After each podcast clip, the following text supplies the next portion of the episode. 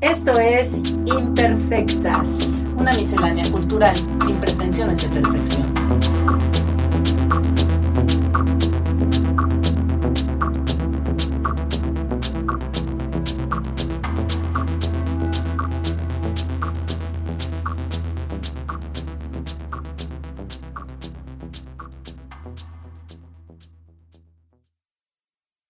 Hola, ¿cómo están? Por ahí dicen que no hay quinto malo y este capítulo estará dedicado a la fuerza política femenina norteamericana. Hola Adriana, ¿cómo estás? Hola María Paz, Female Force. Exactamente. Recuerden que nuestras redes son arroba imperfectas con doble R, tanto en Instagram como en Twitter. Eh, nos dará mucho gusto conocer sus impresiones.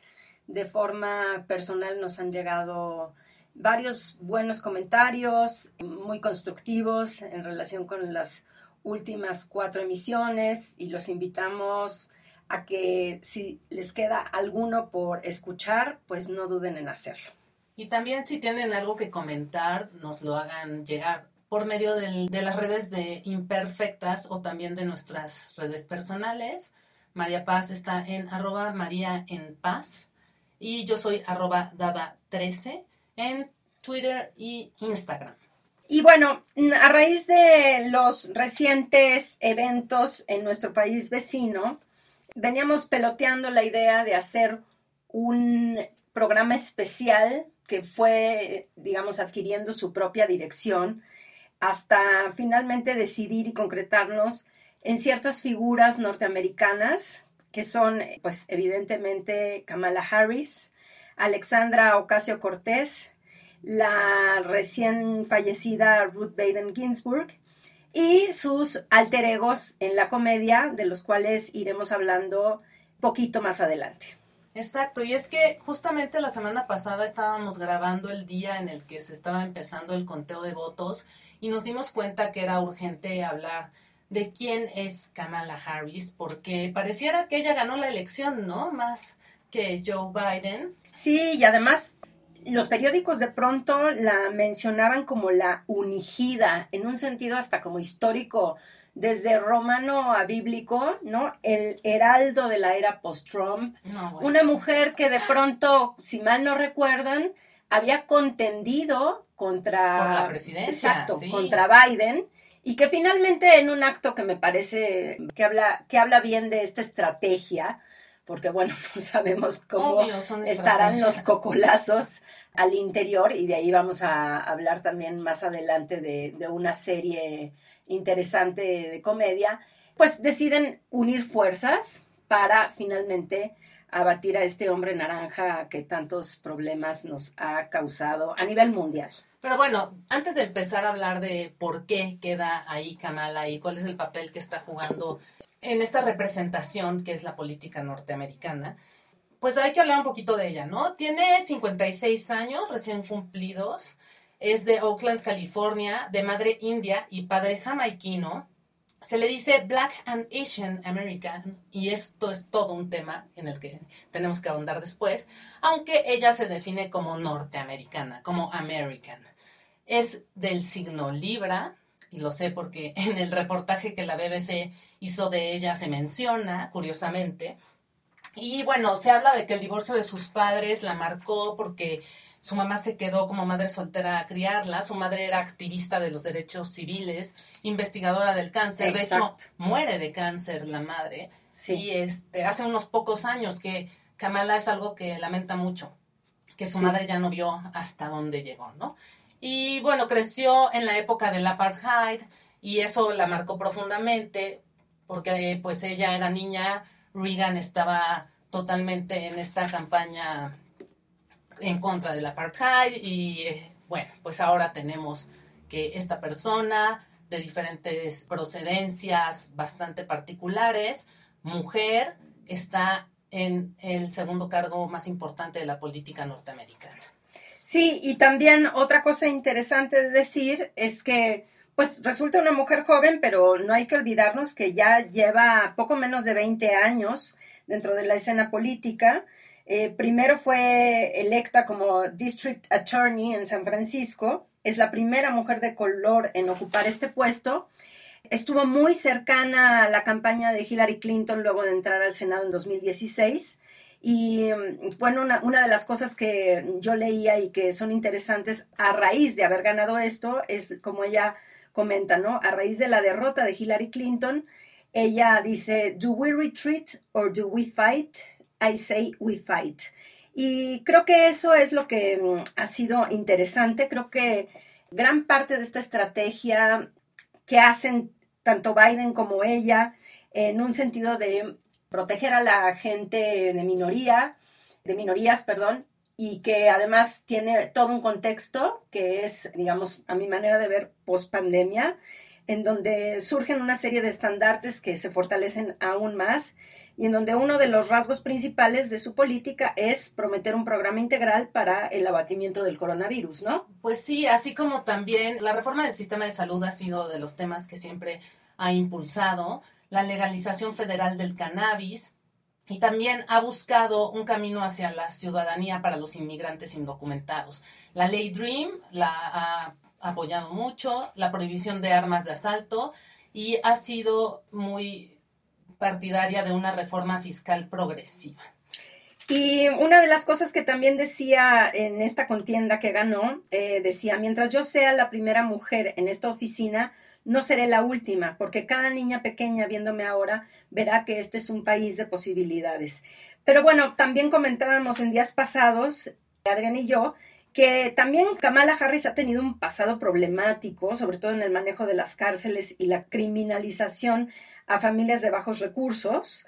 Eh, entonces, bueno, cuidado con ponerla de pronto en un altar y me recuerda, y no sé, ya sé que probablemente esté poniendo el dedo en la llaga y que pues la comparación se aleja de cualquier proporción lógica, pero cuando yo veo a Kamala Harris subir con el tapabocas a decir ganamos, no pude eludir la imagen de Claudia Sheinbaum haciendo lo que no hace el presidente y pues yo quisiera pensar si va a haber una próxima contienda dentro de Morena en los dos personajes fuertes que son en este caso Everard y un poco siguiendo la pauta a Claudia Sheinbaum como queriendo ser también en este caso la primera eh, mujer que podría contender a la presidencia, aunque yo honestamente no voy a votar por ella, sobre todo por su extraña y ambivalente política en favor del feminismo, que, me parece completamente errada. ¿Qué, en favor del feminismo? Pues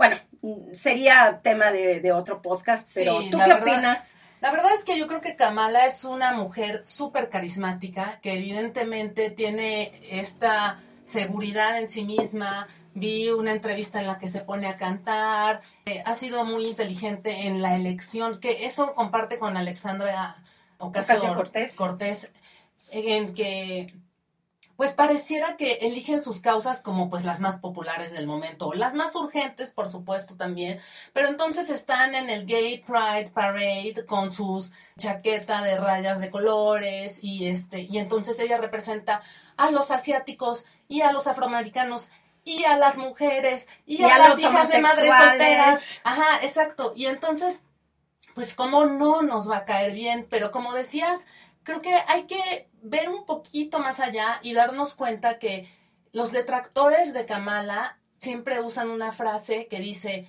no olvidemos que Kamala is a cop. Kamala es un policía norteamericano con todo lo que eso implica, porque al final también otra cosa que, que encontré, porque obviamente en la información oficial es difícil encontrar algo crítico o algo eh, de repente de sus detractores, ¿no? Como que los buscadores siempre te van a sacar lo mejor de lo mejor en este momento. Están trabajando también, por supuesto, en su reputación digital. Pero me fui a buscar los cartones y en los cartones pues sale toda la verdad, ¿no? Hay uno que ya compartiremos en nuestras redes sociales en el que dice, ¿cómo sacas de la presidencia a un tipo violento, misógino y racista, con una mujer negra, fiscal, o sea, una mujer negra fiscal y este vigilante. ajá, pero sobre todo pues con una mujer, ¿no? Y es eso, creo que e, ella es la gran joya de la corona de la del poder norteamericano ahorita, porque pareciera que Joe Biden es un cero a la izquierda. O sea, nadie está hablando de él, él no es elocuente, de hecho... Es un personaje bastante gris. Pareciera que a lo mejor ya hay como cierta demencia senil, se ha hablado mucho de que es el, el presidente más de mayor edad que ha tenido el país. Y yo lo que veo es que la oportunidad que Kamala tendría de ser presidenta de los Estados Unidos es porque él, a él le pasará algo. Bueno, o a ver cómo nos va, digo, si hay posibilidades de que él se religiera. Para ese entonces, la pieza fuerte de, la política demócrata en Estados Unidos vaya siendo ella, ¿no? Pero bueno, también comentábamos de toda esta serie de fenómenos que han sucedido, por ejemplo, en TikTok, eh, Kamala Harris como Wonder Woman, Tú incluso me estabas platicando de este cómic. Sí, se acaba de hacer un cómic que se llama Female Force y que le robamos su nombre para el título de este podcast, en el que Kamala es el personaje principal de un cuento de heroínas, ¿no? De un cómic como Superman. Entonces, y se ve bastante agresiva, ¿no? Sí, también se los vamos a compartir, pero la verdad es que a mí me da risa porque pareciera que todas estas, bueno, ella y Alexandria son eh, caricaturas, son productos de la mercadotecnia política tan perfectos en cierta forma que acaban volviéndose un símbolo de la cultura pop antes de hacer nada, ¿no? Porque, por ejemplo, Ruth Bader Ginsburg, de la cual también queremos hablar, se acabó convirtiendo en un símbolo pop de la cultura, pero a partir de lo que hizo durante décadas. Y estas mujeres, en cuatro años de estar en la política, bueno, eh, Alexandria aún menos, de repente ya están en un cuento de hadas. No sé si te pasa, pero parece que estuvieran contando la historia de, de Benito Juárez, ¿no? Que, que, que zapatos y acaba siendo presidente. Y ahí me gustaría entrar en el tema del documental de Netflix de Alexandria. ¿Cómo la ponen como es que pobrecita tiene que trabajar en un bar y está cargando los hielos y esta mujer común trabajadora es la que se vuelve representante de su distrito y después resulta que no, pero... Pero, pero fue reelecta ahora en noviembre. Sí. Ajá. Sí, pero mucha gente estaba pujando porque ellos quieren ver ya a Alexandria a esos niveles, ¿sabes? Porque tuvo una campaña tan agresiva y tan asertiva. Eh, la segunda más cara en la historia, y eso es lo que es interesante, lo que tú comentas, o sea, cómo nos enseña este documental, que a mí la neta es que sí me rayó, perdón. Eh, yo acabé llorando. Pues sí, es lo que te digo. Me parece, me, parece súper interesante y también la verdad me parece interesante el fenómeno que está sucediendo al interior de la política estadounidense, en donde pues claramente los demócratas eran pues republicanos disfrazados, o sea, toda la gente que venía detrás de Hillary Clinton pues eran personajes que pues tenían sus contactos, tenían sus, pero no se movían del lugar cómodo. Y lo que me parece interesante que refleja ese documental es como bien dice Alexandra Ocasio Cortés, la política debe estar reintegrada o conformarse por personas de a pie, que digamos reclamen y exijan que las condiciones en estas ideas hermosas constitucionales realmente tengan fuerza y lleguen a un lugar. Ahora, obviamente hay un gran contraste en esa primera Alexandra Ocasio Cortés y la que ahora apoya evidentemente a Biden, recauda 17 millones de dólares. Y sale con un outfit de 14 mil dólares en la portada de Vanity Para obtener un escaño, pero bueno, es que a final de cuentas pues eso acaba siendo, ¿no? Exactamente, y creo que lo Era que la más joven del Congreso en su momento. Lo que es importante es que a pesar de todas estas cosas que podemos ver tan prefabricadas, porque a mí sí, la verdad me parece súper tendencioso el documental, en el sentido en el que jamás te mencionan que ella tiene una formación en política, en claro, la ponen como, la ponen como si fuera la mesera. vecina, exacto, la mesera del bar que su hermano postuló y oh, wow, pasó un milagro y ya la tenemos representándonos en el Senado. Pues Pero no. la amas cuando se le pone a los madrazos con el otro baboso. Sí, Crowley es despreciable, un misógino, por este, eso, Pero es que yo desde antes del documental la seguía en Twitter y, las interacciones que tiene ella en la Cámara Baja me parecen realmente sorprendentes y me recuerdan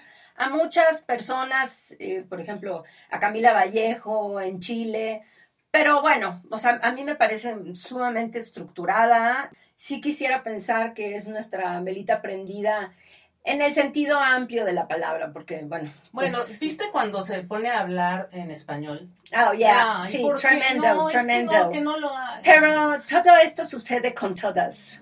Yo lo sé, pero es como esta cosa de, soy latina, pero la verdad es que no sé ni hablar español, ¿no? Y esas son las cuestiones que a mí me hacen dudar mucho de. Pues sí, pero no es culpa de ellas. Es que a final de cuentas también lo que hay que entender es, un, es que están involucradas dentro de un sistema en donde las hace olvidar su origen, ahora sí que a punta de madrazos o a fuerza de no, Y en el sistema político quizás olviden por qué llegaron ahí y qué realmente tienen que hacer. Y ojalá que me equivoque, pero creo que te, te digo, a mí lo que me hace sospechar mucho es cómo ya las volvieron en íconos de la cultura, cuando todavía, pues, perdón, pero no han hecho casi nada, ¿no? Pues yo espero que sí lo hagan. Y, y pues en ese sentido, eh, me gustaría que habláramos un poquito de, Ruth, Bader Ginsburg, porque ese personaje sí me parece muy eh, que hay que reconocerle que fue pionera, ¿no? Que en los 60 estaba luchando por leyes con igualdad de género, con visión de equidad y cómo instauró todo un sistema político que se basa en voltear la perspectiva y decir, ok, esto le pasó a una mujer, ¿no te parece mal? Ahora voltémoslo. Esto le pasó a un hombre, todo está mal. Ah, y entonces, ¿por qué no? Al ser ah, de una mujer también es terrible. Sí, y bueno, yo el documental lo vi incluso antes de que estuviera en la famosa plataforma de Netflix. Fue un documental que fue incluso nominado a Óscares.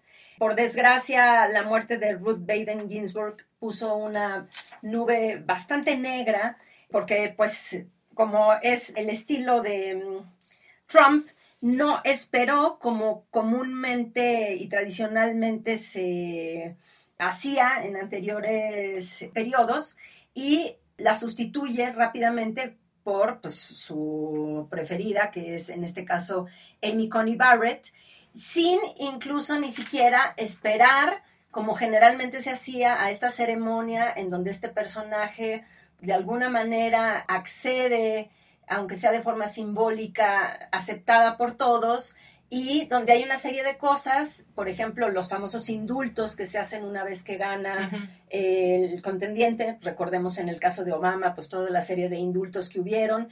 Y bueno, pues esto desafortunadamente se cortó a raíz de la muerte de Ruth Baden Ginsburg, que por cierto, pues todos saben que es de origen judío. Y bueno, entre los judíos se sabe que cuanto más cerca estés tú de morir de los días santos, ella murió pues muy cerca de una de las fechas de las fiestas religiosas más importantes, pues más santo eres, ¿no? Entonces esto quedó como una gran, digamos, metáfora de lo que fue la vida de Ruth Baden Ginsburg, que a diferencia de estas mujeres y lo que acabas de decir, que se caracterizan por ser sumamente mm, vitales, fuertes, incluso mm, como que asumen ciertos estereotipos que podrían parecer más masculinos que femeninos.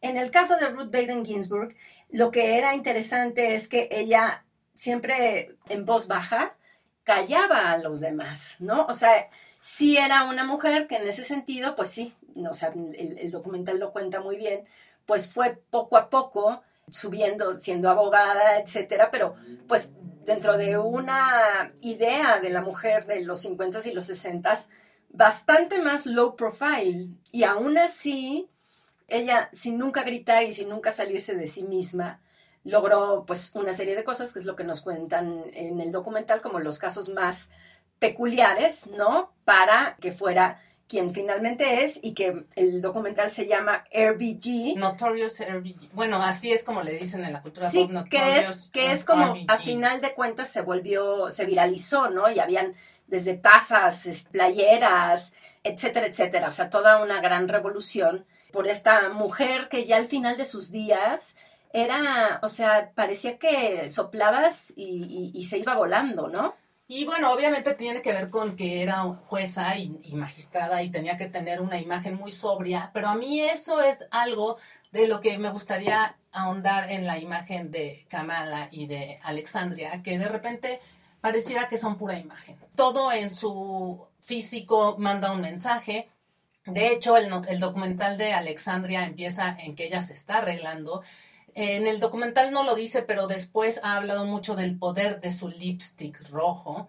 Son mujeres que están al último grito de la moda, que escogen muy bien qué marcas van a usar porque saben que cada una de las cosas que se ponen está mandando un mensaje. De hecho, lo que te comentaba, se, ha sido muy criticada la portada de Alexandria en Vanity Fair porque resulta que está usando 150 mil pesos, no, 300 mil pesos en ropa entre un traje Loewe y unos tacones Louboutin. Y entonces se le cuestiona como un representante de la izquierda, que pareciera querer ser eso, se atreve a hacer eso y que de dónde salió. Entonces ella tiene que salir a explicar que le prestaron la ropa, ¿no? Pero al final yo sí creo que están muy metidas en esta onda de, de volverse casi fashionistas y que a mí me, me causa ahí un poco un conflicto porque me queda claro que no por ser feminista no te debe importar la moda o no debas usar tacones si quieres usarlos o no.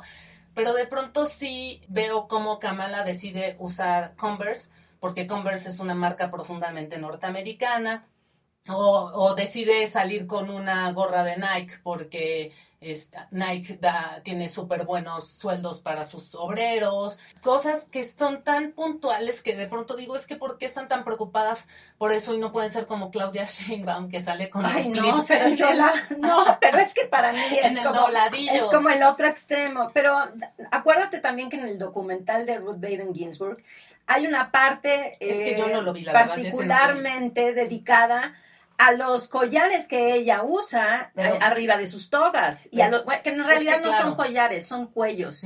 Y que son unas cosas maravillosas, parecen hechos como de filigrana. Y más adelante es la gente quien le regala una serie, una gama de, de cuellitos que ella se pone para entrar a la corte. Entonces, como que a mí no me parece que una cosa condene a la otra. O sea, bueno, Claudia Sheinbaum, ni qué decir con los famosos clips. de los pantalones y con el pues la cola o el chongo que nunca se quite. Ay, no, pero es que eso también a final de cuentas es lo que ella nos quiere hacer, sí, por este, supuesto, hacer ver. O sea, seguramente no, no, tiene nada no están ustedes para saberlo, pero un amigo cuando estábamos en plena campaña, el actor me dice, no voy a poder llegar a esto, pero Claudia Sheinbaum va a estar pues justamente en el vicio hablando de su política cultural, ¿no? del DF. Mira, te lo juro, o sea, voy, no tienes tu idea la cantidad así de cámaras y de, de fotógrafos tomando las fotos a personajes bastante sospechosos. Bueno, empezando por el ex Garibaldi, que ahora pues tiene un escaño en... Sergio Mayer. No mames, pero entonces, o sea, me cansé, ¿sabes por qué? Porque la hora puntual, por decir algo, era a las 11. Y de pronto entra el, este imbécil a decir, compañeros, Claudia Sheinbaum está un poco retrasada. O sea, dije, ni 15 minutos. Pasaron 20 y la famosa Claudia Sheinbaum jamás apareció. Entonces yo me paré y me fui. o sea, eso, no, no, por supuesto yo no estoy tratando de defenderla de ninguna manera y de hecho me gustaría a mí personalmente quedar fuera de las pláticas de política local. Porque, sí, ya sé, lo has dicho muchas veces. Sí, sí, pero bueno, creo que sí hay un tema ahí que a mí me parece como esto de, de no poder ver Roma diferente después de que vi su campaña para Netflix que cuando la vi sin saber que era un, producto de mercadotecnia. La vi los primeros días que la pusieron en cartel. Y para mí fue una experiencia muy sorprendente, muy grata. Me pareció un producto de mucha calidad. Y a la hora que empiezo a ver su campaña en los parabuses del... y te das cuenta que cada cuadro está pensado para hacer un espectacular, dices, caí, o sea, caí. Y es exactamente lo que me pasa con estas dos mujeres. Me parece que traen una onda tan planeada, tan pensada, en cada uno de los puntos que de pronto no me hace sentido con todo lo que suponen ser. Como esto que te digo de Alexandria, nos quieren vender que es una pobrecita mesera que salió del Bronx y nadie habla de eso, del apoyo que Bernie Sanders le ha dado o de que... Pero es Bernie Sanders, no es Biden. No importa, pero... Ya ven, hasta, hasta nos hemos puesto a discutir.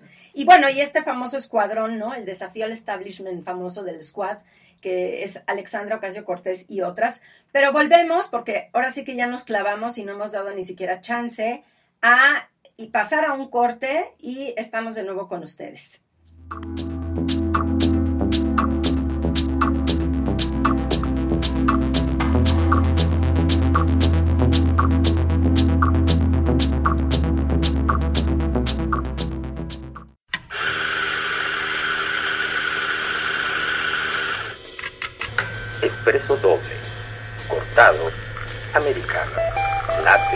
Cappuccino, black white.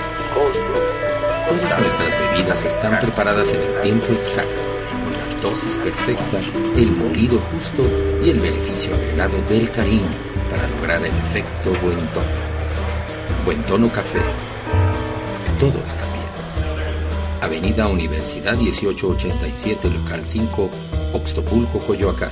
Búscanos en Facebook, Twitter e Instagram como arroba buen tono café.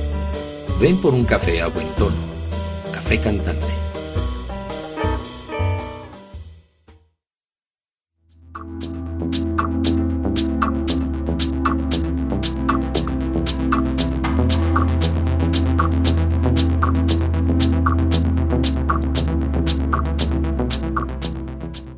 Bueno, y ya estamos aquí de regreso en Imperfectas. Acuérdense que nuestras redes son arroba imperfectas con doble R. Y María Paz está en arroba María en Paz y yo en arroba Dada13. Y pues mándenos sus comentarios, cualquier cosa que quieran eh, agregar a lo que estamos platicando, que nos quieran refutar, que nos quieran aplaudir. Todo Todos los vale. comentarios son bienvenida, bienvenidos y bienvenides. Y pues bueno, una vez que ya estuvimos hablando profundamente de lo que pareciera representar todas estas mujeres, las esperanzas que estamos, y me incluyo, poniendo todas y todos en ellas, nos gustaría pasar al tema de la comedia política norteamericana, porque creo que es un tema realmente fascinante. Y empezando, por ejemplo, con el caso de Ruth Bader Ginsburg, que tuvo a su, a- a Sí. su parodia En muchos Saturday años. Night, ¿no? Exactamente, con Kate McKinnon. Ah, No sé si la han visto y si no la han visto, véanla porque realmente es delicioso. O sea, su personaje es súper exquisito en el sentido estético, se parece muchísimo, está muy cuidado los detalles y creo que siempre el parecido físico es un, un atributo, o bueno, más bien un logro muy importante de la comedia o, o una coincidencia muy afortunada, pero también las formas en las que la parodia, ¿no? Es Bueno, ¿qué tal lo que sucedió ahora con Jim Carrey, que hace el papel de Joe Biden, y con Maya Rudolph, también que es un gran personaje de Sí. Saturday Night, que hace Kamala Harris. No sé si viste. No, ese es ese que no sabía. que se ¿Quién volvió viral. Jim Carrey ha- hace un papel alucinante de Joe Biden y bueno, es que me acuerdo de Maya Rudolph, que es, o sea, uno de mis hits, haciendo la de Kamala y es que no podrían, no podrían ser mejores, ¿no?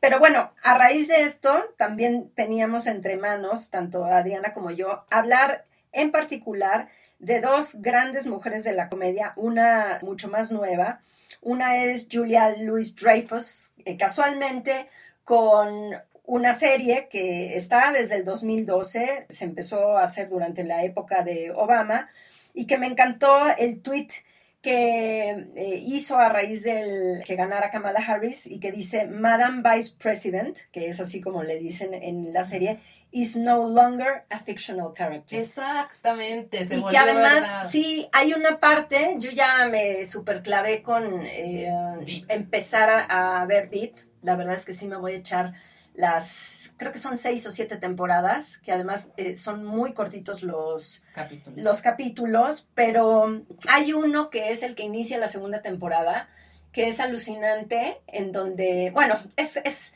está muy bien hecha, tiene una velocidad y, y tiene unos guiones que son de verdad alucinantes. Y hay unos niños que llegan a parar allí en el ala donde está, eh, en el edificio donde está la vicepresidenta, y ella termina por darles un tour, la parte que se puede visitar de la Casa Blanca, y una niña que claramente no es WASP, eh, le dice, vicepresidenta, yo algún día quisiera ser vicepresidenta igual que usted. Y lo que le dice, pero esto es hace ya unos años, Sí, sí, lo que sí. le dice Julia Louis Dreyfus en el papel de Selina es, no, reina, tú no vas a ser vicepresidenta, tú vas a ser la presidenta de ese país. ¿No? Y entonces, bueno, no sé, o sea... Sí, que es como el discurso que ahorita trae Kamala de... Pero que esto fue hace seis años. Pero es que, sí, yo sé. O más. Es, es, pero es que justo es un recurso de narrativa muy lindo, ¿no? Pero se está preparando y, y el punto es que sí está sucediendo. Eso es lo que a mí me interesa, digamos, denotar.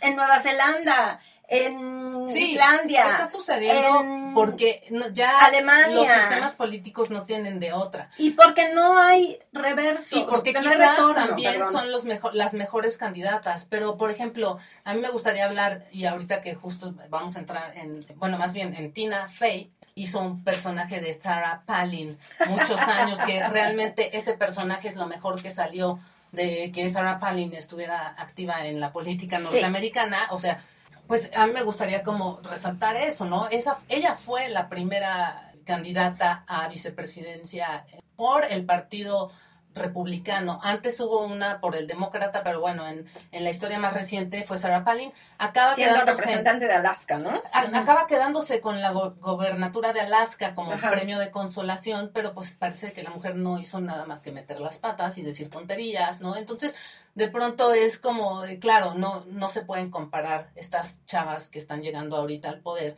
pero de repente pareciera que hay una cuota de género que cumplir y, pues ahorita cada vez es más común porque también pues somos más las mujeres que estamos ahí empujando. Exactamente, y porque se cumpla o no se cumpla con la cuota, lo que es real es que hemos vivido, ya ni siquiera hay que decir por décadas o por siglos, sino que por milenios y lo que lleva la historia del Homo sapiens sapiens, pues en detrimento, ¿no? Y es absurdo de pronto que se nos considere una minoría cuando por lo menos gran parte hasta la, los bancos, digamos, de semen, sí, todos procedemos por lo menos de una mujer y en lo que la biogenética y la inteligencia artificial no propicien otro momento, ¿cómo es posible que seamos una minoría cuando por lo menos constituimos la mitad de la población del mundo? Sí, es impensable realmente que pudiera seguir como hasta ahora, pero también creo que a veces... No, no dilo, dilo, dilo. La polémica.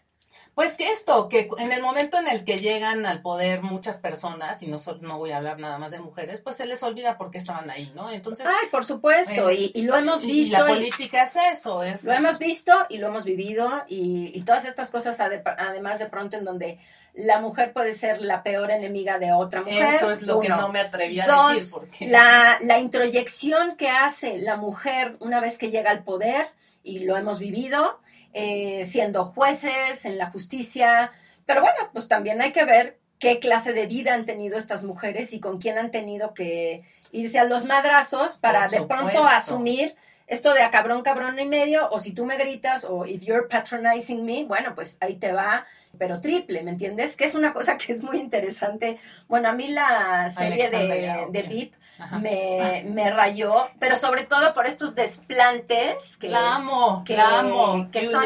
Cásate conmigo. Eh, sí, que son de pronto pareciera como hormonales, pero en donde ella siempre está como muy pendiente de que de alguien que le diga me pasas me pasas la taza de café y ella voltea a verse como de qué o sea me estás confundiendo acaso con, con tu mamá con la que empleada doméstica de tu casa no y, y, es como es esto pero llevado digamos a, a un extremo no y, y es una mujer que hasta cierto punto también es muy vanidosa muy humana, sumamente hormonal, que de pronto va del, llanto a, la histeria, a la congruencia, y que también nos deja ver un, dentro, digamos, del, mundo, obviamente, de la comedia, pues lo oportunista y lo coyuntural y lo cochino que es este mundo de la no, y es justo lo que quiero que no se pierda de vista. O sea, yo, ah, bueno, para que sepan, siempre mi papel va a ser llevar la contraria y verle lo negativo a todo, pero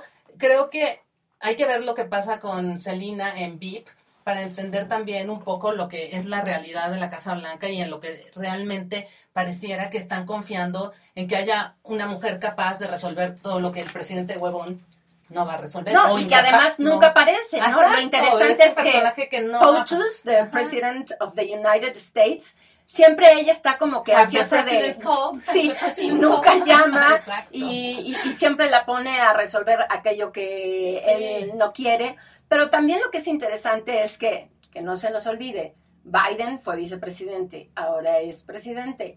Eh, Kamala Harris es vicepresidente, ¿no? Y estos lugares que podrían parecer accesorios, de pronto, bajita la mano, se pueden. Bueno, volver. las apuestas son a que en algún momento, quizás durante este mandato o a lo mejor en el siguiente, Kamala será presidenta y su vicepresidenta será Hillary Clinton.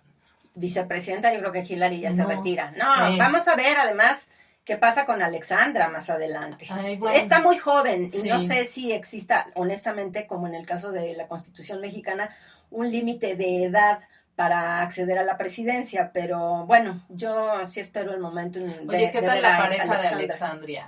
Ay, sí. que es programador. Pero me da risa porque sí son una pareja como muy dispareja. Es como ella ya acá super power woman en estiletos Louboutin y él es así súper hippie, está en su casa, casi casi que es el que cocina. Están muy lindos como Bueno, pareja. pues verán, veremos, ese, ese ya es Si otro duran, tema, además. pero si duran, ¿no? Y finalmente, una de las personas que nos ha llamado muchísimo la atención y de manera muy reciente y que se ha ido como espuma hacia arriba es Sarah Cooper. Ajá. Sobre todo con los TikToks, que son las imitaciones de Trump, que yo les recomiendo a todos, los pondremos en nuestras notas del programa. Eh, híjole, no, o sea, es que no, no, no me pueden más las interpretaciones que hace de eh, Trump y que a raíz de eso, pues nada más y nada menos que le ofrecen un espacio en Netflix que yo me imaginé en un principio que iba a ser casi que como un stand-up comedy y no, en realidad es como una especie de es un sitcom. sitcom, sí, y me encanta cómo es un formato, bueno, uno de los sketches, porque son diferentes sketches. Y en donde están Ben Stiller, Eh, Maya Rudolph, que o sea, es la pareja creativa de eh, Carrie Brownstein, que es otra de las comediantes norteamericanas contemporáneas que yo adoro y De idolatro. Portlandia, De Portlandia, sí. exactamente. ajá. Y bueno, este uno de los sketches es un noticiero, ¿no? Y me da muchísima risa porque se llama algo así como todo está bien, o como el letrero de aquí de Buen Tono Café, que pareciera como la evasión al caos y al desorden mundial que existe en el momento, ¿no? El- Y en donde también se... right. Yo creo que, por un lado, evidentemente hay una crítica a estos formatos insulsos de eh, los Sí, noticieros de las felices, mañanas. no se fijen en nada. No, y pura pendejada, ¿no? Y la receta y... Ajá. Pero bueno, ahí, ahí tienes la presencia de las famosas Karens, que bueno, todo esto nos va a dar para un programa más, en donde pues también Sarah Cooper nunca debe de perder la, la cordura, la templanza, y también quizás, aunque no sea para nada comedia, pues se viene la segunda temporada de The Morning Show, ¿no?